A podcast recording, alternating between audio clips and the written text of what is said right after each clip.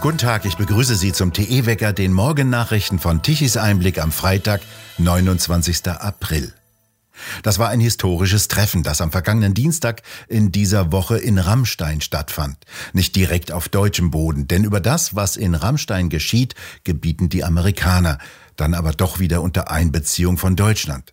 Es ist ein Pakt gegen den russischen Präsidenten Putin geschmiedet worden. Nach außen zumindest hin wirkte alles relativ geschlossen. Sogar die SPD-Regierung beteuerte, die Deutschen seien zu Waffenlieferungen bereit. Roland Tichy, was bedeutet denn dieses Treffen? Das ist ja durchaus historisch zu nennen. Naja, es wird sicherlich möglicherweise in die Geschichte eingehen als äh, der Beginn einer großen Auseinandersetzung mit Russland. Denn es waren ja nicht nur die NATO-Staaten anwesend, sondern auch Finnland, Schweden und die Ukraine. Und das heißt also, es ist das große Bündnis gegen die Aggression Putins in der Ukraine. Insofern symbolisch, es ist nämlich schon deutscher Boden, der da stattfindet, allerdings unter Einladung und unter Hoheit der Amerikaner, denn sowohl in Rammstein als auch im nahegelegenen militärischen Krankenhaus in Landstuhl hat Deutschland nichts zu melden. Es ist gewissermaßen eine ähm, Region, äh, die innerhalb Deutschlands amerikanischer Hoheit untersteht. Und äh, es ist insofern äh, ein historischer Tag, weil äh, offensichtlich die Vereinigten Staaten von Amerika einen Kurswechsel in der Ukraine Auseinandersetzungen eingeschlagen haben. Bis dahin war es ja der Versuch, die Ukraine zu befähigen, so eine Art Guerilla-Widerstand zu leisten. Man hat wohl auch die Besetzung der Ukraine von den USA zu Beginn aus als unabwendbar gesehen und hat dann mit ähm, Handfeuerwaffen, also auch diese sogenannten Manpads und Panzerfäuste, die Ukraine ausgestattet, wohl in der Hoffnung, wenn das Land besetzt ist, in irgendeiner Scheune lagert so ein Ding und dann geht ein russischer Hubschrauber oder Panzer irgendwann in die Luft. Also jetzt ist es anders. Jetzt wird die Ukraine ähm, zu einer Feldschlacht ausgerüstet mit Haubitzen und Panzern, Mannschaftstransportern, äh, Luftwaffe und allem, was man dazu braucht. Jetzt ist der Weg in, einen, in eine richtige militärische Auseinandersetzung beschlossen worden. Kurz zuvor waren ja zwei amerikanische Minister in der Ukraine in Kiew und haben sich ein detailliertes Bild der Lage gemacht. Wobei davon auszugehen ist, dass das amerikanische Militär sehr genau über die Fähigkeiten oder auch Nichtfähigkeiten der russischen Armee informiert ist. Jetzt ist das Ziel, die Armee so zu schwächen, dass sie nicht noch einmal ein solches Abenteuer starten könne, sagen die Amerikaner. Nehmen Sie hier den Mund zu voll? Das weiß man natürlich immer erst am Ende. Niemand ist Besitzer eines Krieges, heißt ein alter Lehrsatz von Clausewitz. Das heißt, jeder Krieg kann ganz anders ausgehen und äh, im Augenblick geht er anders aus, als sich das Putin wohl erhofft hat. Jedenfalls äh, wird die russische Armee als sehr viel schwächer wahrgenommen. Das äh, verstört viele Putin-Anhänger in Deutschland, die selbst nüchterne Nachrichten, äh, die diesen Fakt äh, reportieren, schon als Angriff auf ähm, äh, Mr. Almighty wahrnehmen. Aber Fakt ist, äh, dass es eben den Russen immer noch nicht gelungen ist, die sehr viel kleinere Ukraine zu überrennen. Vielleicht gelingt es ihnen partiell, vielleicht gelingt es ihnen auch, die Ukraine vom Meer abzuschneiden und damit äh, indirekt äh, zu zerstören, weil sie dann wirtschaftlich nicht mehr überlebensfähig wäre. Jedenfalls ist es bisher den Russen nicht gelungen, ihre Kriegsziele zu erreichen. Und jetzt werden diese Fähigkeiten der Ukraine aufgerüstet belastet.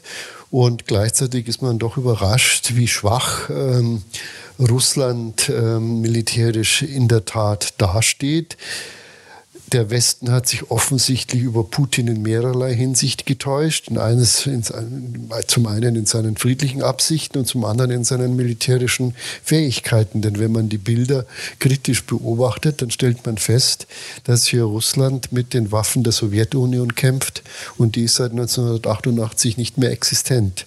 Mit anderen Worten, äh, die russische militärische Kraft ist doch sehr beschränkt. Man hätte sich das vielleicht auch vorher überlegen können.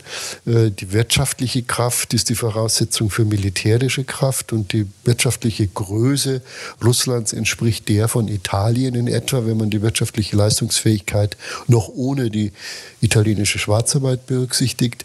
Ähm, hier kämpft ein wirtschaftlicher Zwerg, Russland, und das sieht man jetzt auch an seinem korrupten, zerstörten, altmodischen Gerät. Was bedeutet das, wenn für die weltpolitische Großwetterlage, für die Konstellation, wenn der einstige Machtblock Russland jetzt so bröckelt? Ich glaube, dass es da mehrere Großmächte gibt, die sich äh, das äh, Spiel sehr interessiert, dieses mörderische Spiel, muss man sagen, sehr interessiert anschauen. Das ist zum einen die USA, die, wie ich glaube, eben selbst überrascht waren äh, von der nicht so ausgeprägten Stärke der russischen äh, Truppen. Das andere ist China, die äh, auch natürlich höchstes Interesse haben zu gucken, was da passiert. Es wird ja immer so getan, als ob China äh, unabdingbar hinter den Russen stünde. Tut es natürlich nicht. China verfolgt seine eigene Politik. China ist gelähmt durch seine eigene Lockdown-Politik im Augenblick.